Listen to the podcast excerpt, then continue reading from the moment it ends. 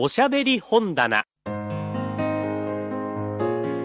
の時間は福岡の RKB 毎日放送のアナウンサーによる朗読をお送りします。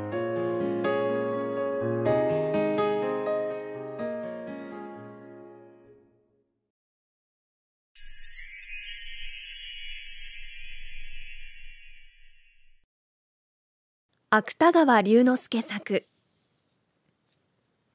舞踏会。後編。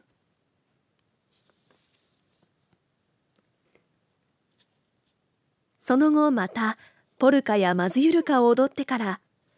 アキコはこのフランスの海軍将校と腕を組んで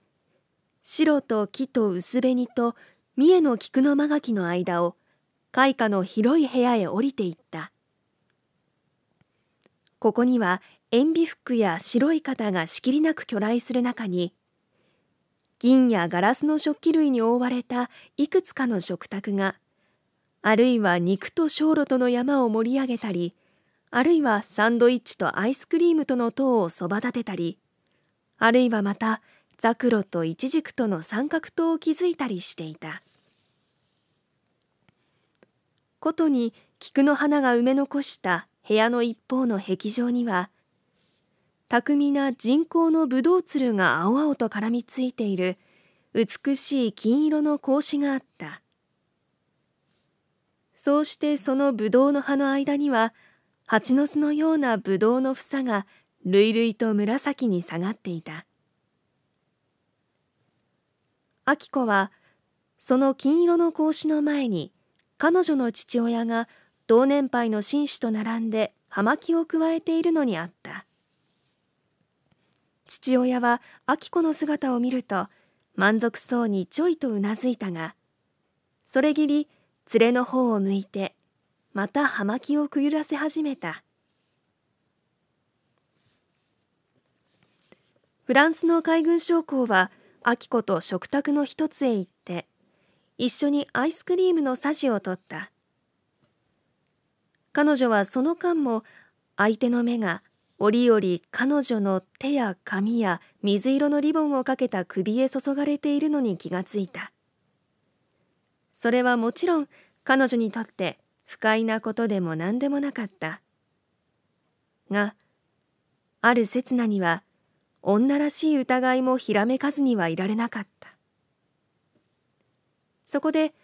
黒いビロードの胸に赤い椿の花をつけたドイツ人らしい若い女が二人のそばを通った時彼女はこの疑いをほのめかせるためにこういう簡単な言葉を発明した。西洋の女の方は本当にお美しゅうございますこと。海軍将校はこの言葉を聞くと思いのほか真面目に首を振った。日本の女の方も美しいです。ことにあなたなぞは。そんなことはございませんわ。いいえお世辞ではありません。そのまますぐパリの舞踏会へも出られます。そうしたらみんなが驚くでしょう。ワットーの絵の中のお姫様のようですから。明子はワットを知らなかった。だから海軍将校の言葉が呼び起こした美しい過去の幻もほの暗い森の噴水とすがれてゆくバラとの幻も一瞬の後には名残なく消え失せてしまわなければならなかった。が人一倍感じの鋭い彼女はアイスクリームのさじを動かしながらわずかにもう一つ残っている話題にすがることを忘れなかった。私もパリの舞踏会へ参ってみとうございますわ。いえパリの舞踏会も全くこれと同じことです。海軍将校はこう言いながら二人の食卓をめぐっている人並みと菊の花とを見回したがたちまち皮肉な微笑の波が瞳の底に動いたと思うとアイスクリームのさじを止めてパリばかりではありません。舞踏会はどこでも同じことです。と半ば独り言のように付け加えた。1時間の後明子とフランスの海軍将校とはやはり腕を組んだまま大勢の日本人や外国人と一緒に舞踏室の外にある星月夜の炉台に佇んでいた。欄干一つ隔てた炉台の向こうには広い庭園を埋め尽くした針葉樹がひっそりと枝を交わし合ってその梢に点々とほおずき提灯の火を透かしていた。しかも冷ややかな空気の底には下の庭園から昇ってくる苔の匂いや落ち葉の匂いがかすかに寂しい秋の呼吸を漂わせているようであった。がすぐ後ろの舞踏室ではやはりレースや花の波が十六菊を染め抜いた紫ちりめんの幕の下に休みない動揺を続けていた。そうしてまた調子の高い還元額のつむじ風が相変わらずその人間の海の上へ容赦なく鞭を加えていた。もちろんこの炉台の上からも絶えずにぎやかな話し声や笑い声がやきをゆすっていた。まして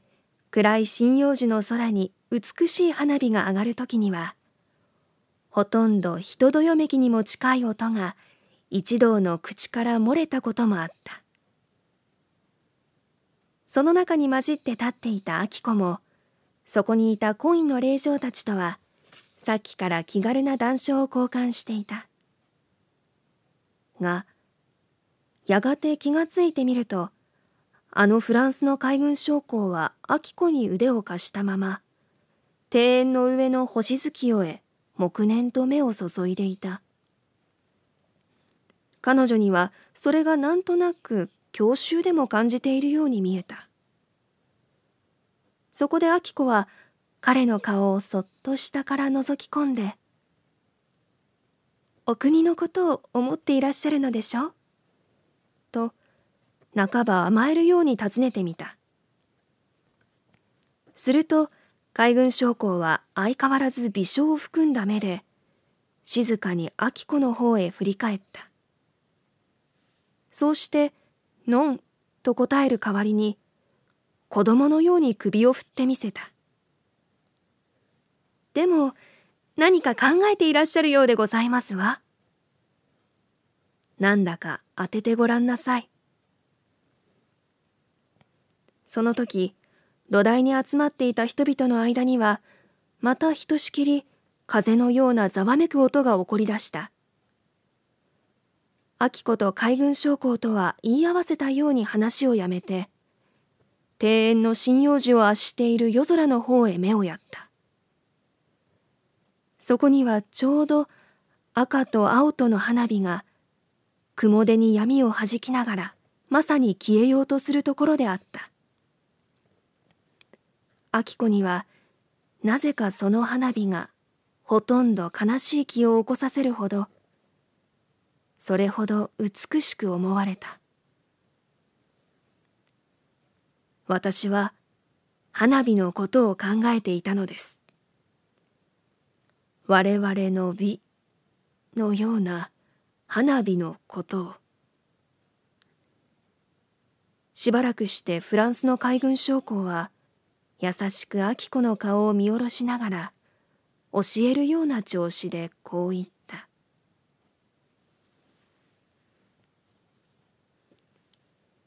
大正七年の秋であった。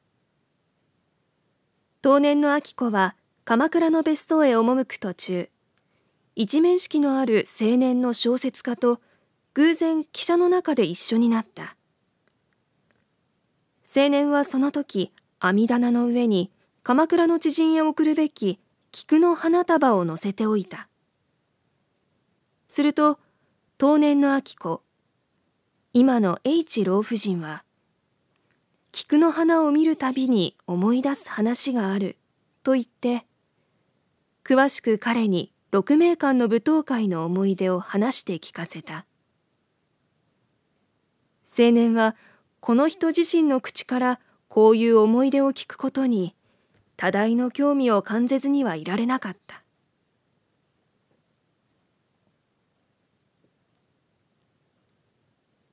その話が終わった時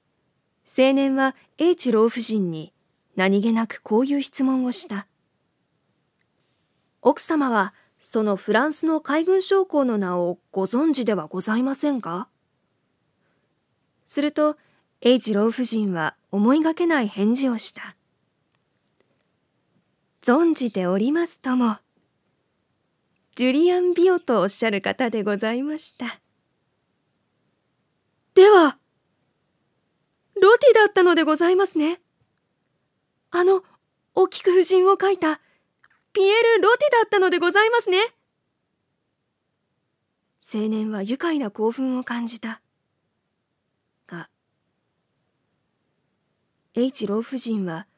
不思議そうに青年の顔を見ながら、何度もこうつぶやくばかりであった。いいえ、ロティとおっしゃる方ではございませんよ。ジュリアン・ビオとおっしゃる方でございますよ。